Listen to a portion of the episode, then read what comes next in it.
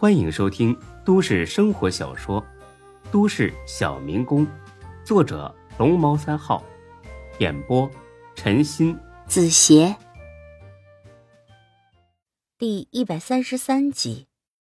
欢迎欢迎，坐下说话吧。高勇没直接坐下，而是把装钱那个包放在了丁坤的办公桌上。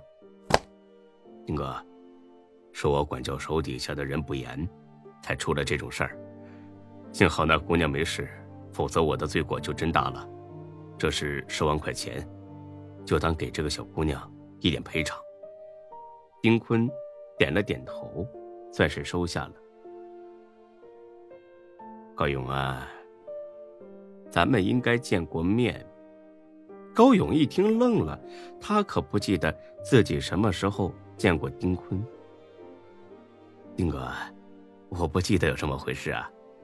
丁坤笑了笑，往窗外瞟了一眼，这是二十年前的事儿了，你不记得也很正常。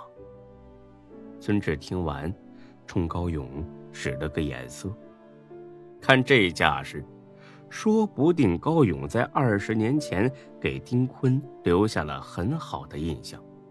他希望高勇赶紧把这事儿给想起来，那么今天这事儿就算摆平了。让孙志无奈的是，高勇压根想不起任何关于丁坤的回忆。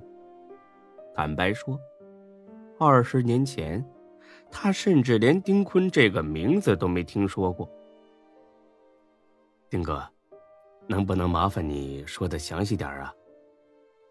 丁坤点了点头，抽了口烟。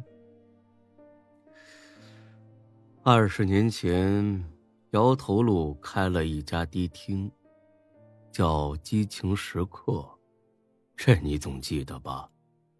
这事儿呢，高勇确实记得。那一年他正好十八岁，跟着一个叫刘鹏的混混头目去给这迪厅看场子。啊，记得。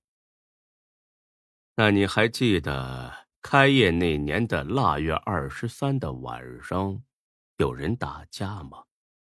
这事儿高勇也记得，因为那天是小年儿，还下着大雪，迪厅里人很多。后来有人闹事儿，他们就打了起来，最后他们都被带到派出所了。高勇第二天就被放了出来，打架双方那几个带头的都拘留十天。没能在家过除夕。我记得，丁哥不会那天晚上也在吧？丁坤点了点头。是的，我也在。而且我还记得，你当时用酒瓶打破了我的额头，啊，就这个位置，还留了疤呢。仔细一看，他用手指指的地方，确实有一道。两三厘米长的淡淡疤痕，高勇一听，心都凉了半截了。再看孙志，眉头皱的都能拧出水来了。完了，看来今天是彻底完了。丁坤绝对会新仇旧账和他一起算。本以为这次是明知山有虎，偏向虎山行，现在看来。哼，纯粹是羊入虎口。高勇额头上立刻渗出了细小的汗珠。其实他现在完全可以装疯卖傻，说那天晚上自己没有参与打架，说丁坤绝对是认错了人。毕竟迪厅里灯光很炫目，认错人也是很正常的。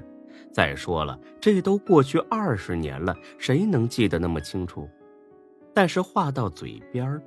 高勇还是咽了下去，因为他意识到，如果自己这么说，除了会让丁坤看不起自己之外，没有半点用处。还有一点，经丁坤这么一说，他确实觉得这个丁坤有些面熟。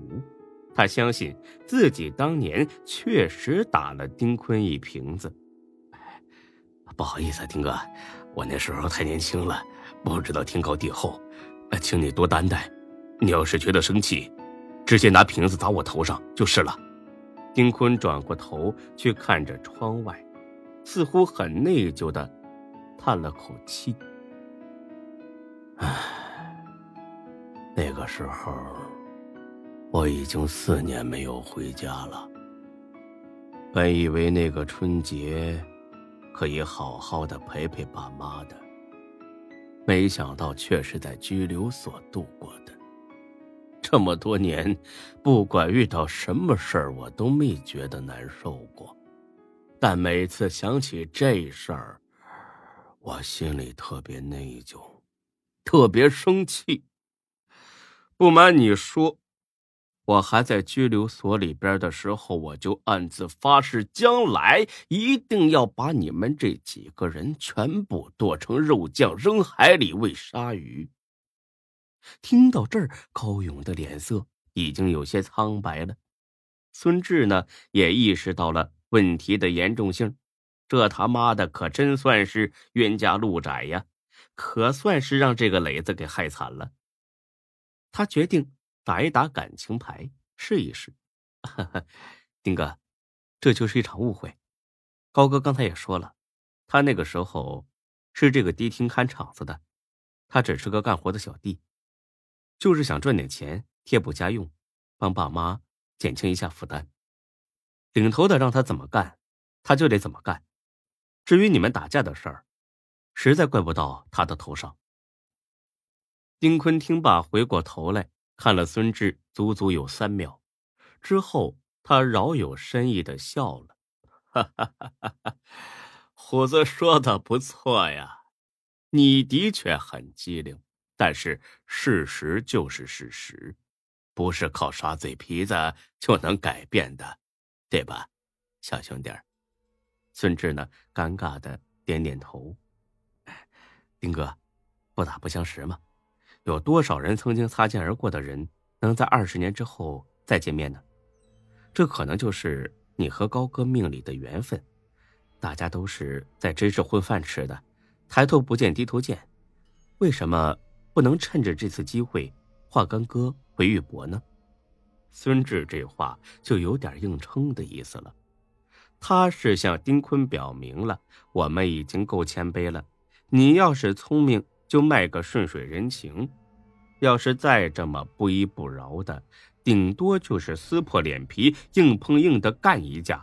我们虽然干不过你，但是逼急了也不怕你。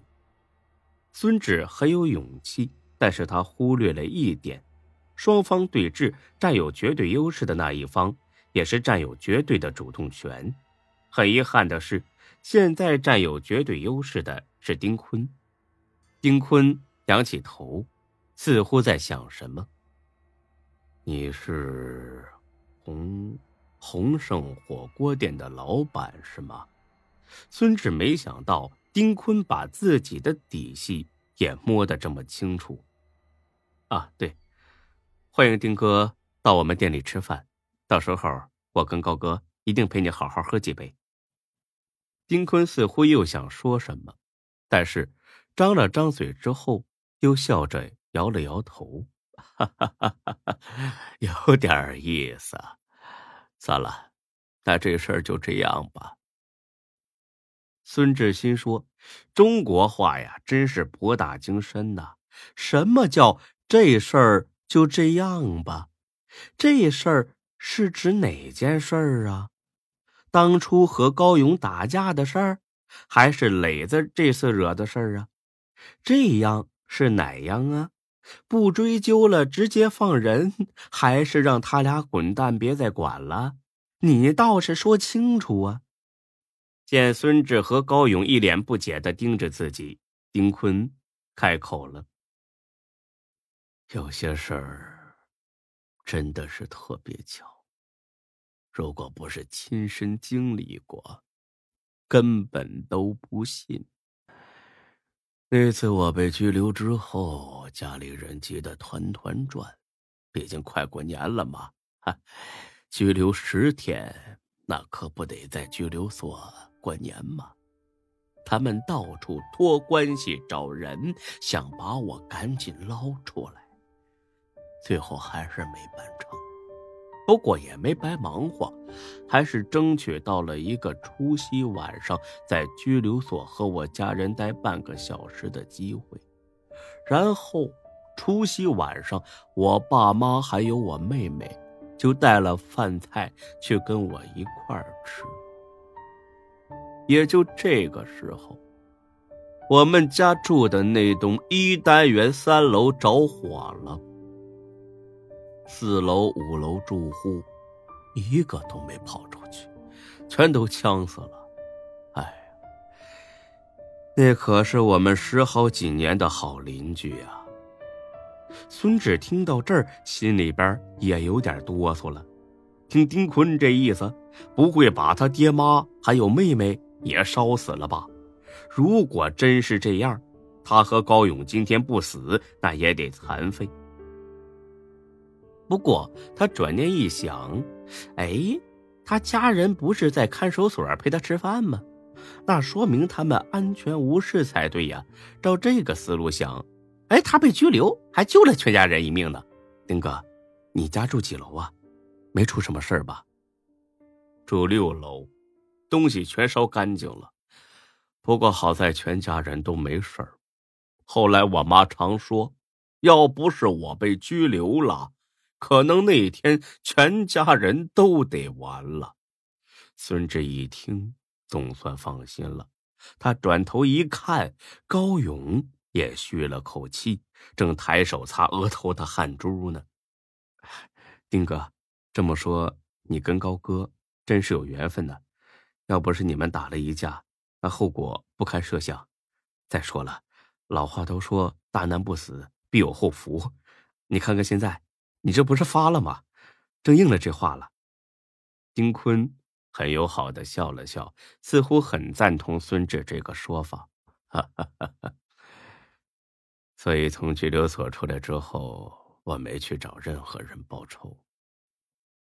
我只是没想到，二十年之后还能再见到当初和我打架的人。哈哈哈，高勇啊，我该谢谢你才对呀。高勇听罢，简直有点受宠若惊了。本集播讲完毕，谢谢您的收听，欢迎关注主播更多作品。